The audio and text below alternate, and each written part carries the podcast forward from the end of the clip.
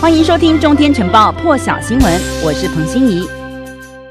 好了，预计八号闭幕，赛程已经进入后半段，但是日本各地疫情持续升温。NHK 报道，日本一号晚间通报当天新增一万零一百七十六例确诊，已经超过有超过一半的病例是在首都圈，也是日本连续四天单日新增确诊破万。而东京都一号新增三千零五十八例确诊，是连续五天单日新增超过三千例。重症患者在隔了半年之后呢，再度超过百人。东京都到一号为止的一个星期，平均每天新增确诊病例超过三千一百例，也是前一个星期平均值的两倍之多。感染情况持续以前所没有见过的速度扩大中。而今天二号开始被纳入紧急事态宣言适用地区的首都圈神奈川县，一号新增一千两百五十八例确诊，也比上个星期天多出了七百二十七例。这也是。神奈川县连续五天单日确诊破千，而同样是在首都圈的埼玉县，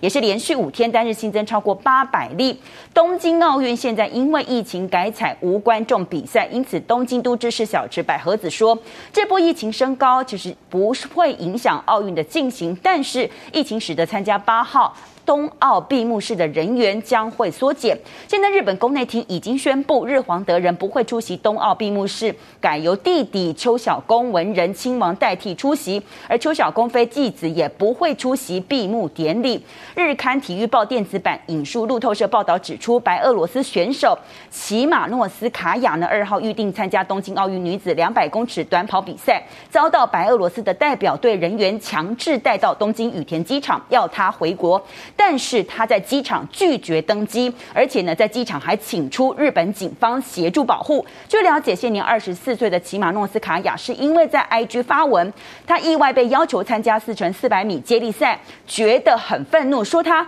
根本就不擅长这个距离，还批评教练有关药检的失误。爆料说，代表队有些人没有来东京参加接力赛，就是因为他们没有足够的药检测试，所以代表队就逼他。没有参赛就回国，但是他也不愿意就这样回国。白俄罗斯国家奥委会呢，还在一份声明当中指出，根据医生对于这位选手的情绪和心理状态的建议，教练们决定让齐马诺斯卡娅退出奥运比赛，让齐马诺斯卡娅向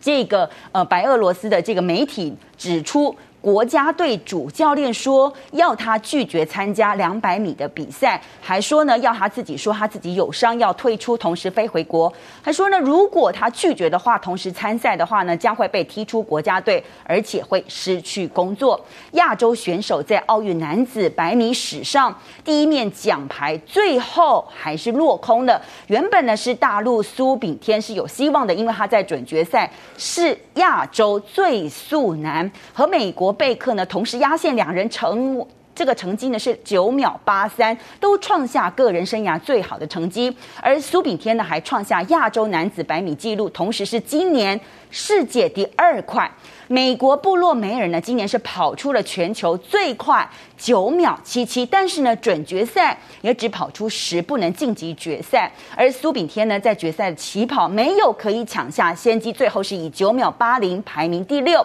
意大利选手雅各布斯在决赛枪响之后，其实他在前三十公尺排在中段班，但是后段爆发力十足，时速最快达到四十三点三公里。秒速换算大约是十二点零二公尺，最后以零点零四秒的差距，也就是成绩是九秒八零，意外拿下金牌。这也是意大利史上第一面男子百米奖牌。而奥运田径男子跳高决赛，卡达的巴尔西姆呢和意大利的坦贝里以及白俄罗斯的聂达谢卡三个人挑战两米三九都失败。聂达谢卡在挑战两米三五的时候失败一次，最后是拿到铜牌。至于巴尔西姆和坦贝里之之前呢，都是一跳就过。经过协议之后，两人最后决定是并列金牌。当三个人挑战两米三九都失败的时候，大会技术人员请问两人是不是要继续比下去呢？巴尔西姆就提议说，可不可以并列金牌呢？技术人员在同意之后呢，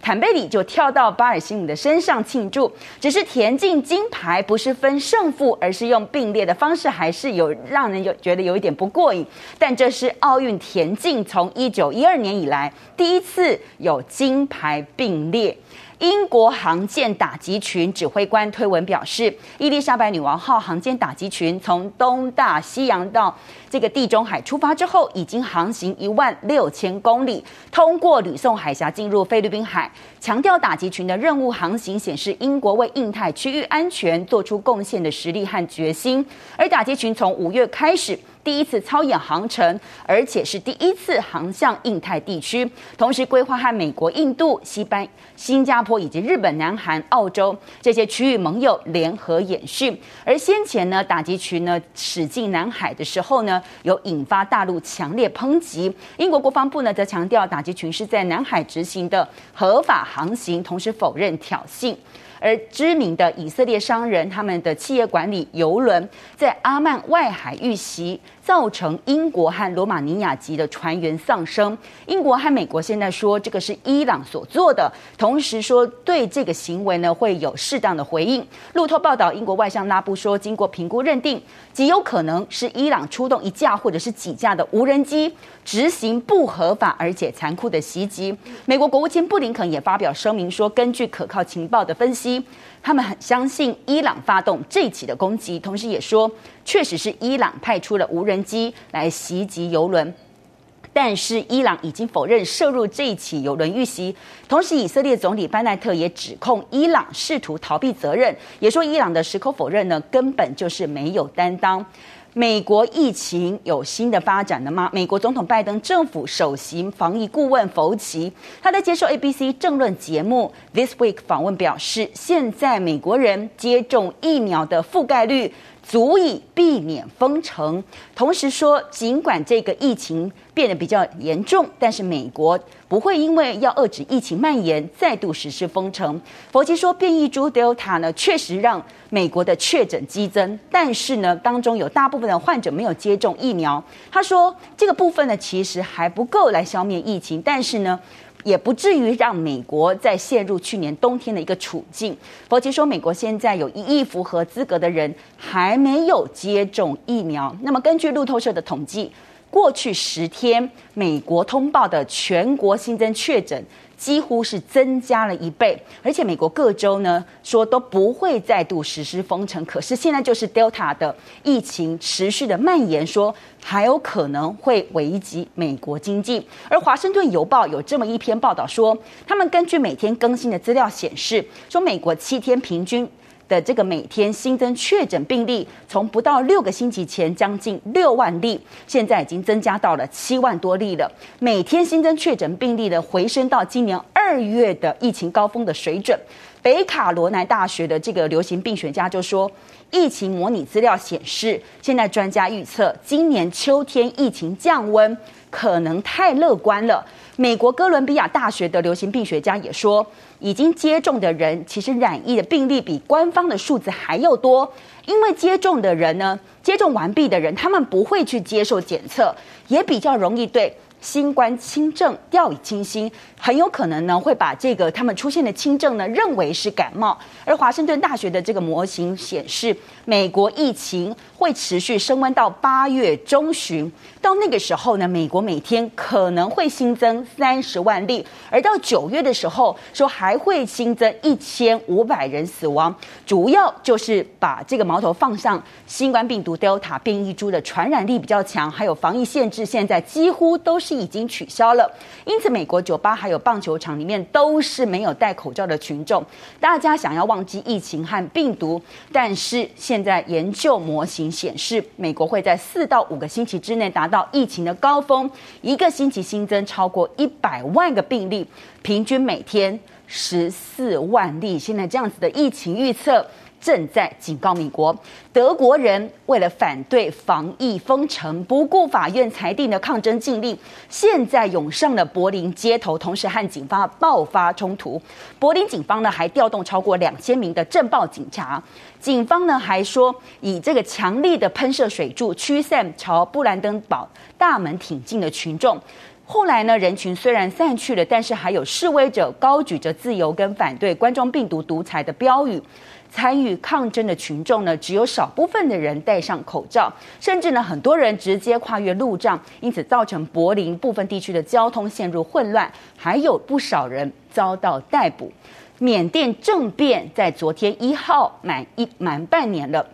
而缅甸军政府领袖敏昂莱，他发表了预录电视讲话，宣布将紧急状态延长到二零二三年八月，还说保证一定会举行多党制选举，等于将原定实施一年的紧急状态。延长一年半左右，而敏昂莱的声明代表着缅甸将被军方掌控将近两年半，而不是像军方在当时政变的几天之后承诺的，会在实施紧急状态一年之后举办大选，同时将政权交给胜选的政党。敏昂莱还说，被罢黜的执政党全国民主联盟以及他的支持者是犯下恐怖活动而不依法解决问题的极端分子。那么，缅甸军政府国家管理委员会也宣布，委委员会主席米昂莱。已经获得任命为看守政府的总理。缅甸军方的电视台还说，国家管理委员会改组为缅甸看守政府。另外，东协外交部长会议预定今天二号要举行。外交人员说，他们的目标就是要敲定一名特使来负责终结缅甸国内暴力，同时来促进这个军政府还有反对者当中的对话。更多精彩国际大事，请上中天 YT 收看完整版，也别忘了订阅、按赞、加分享哦。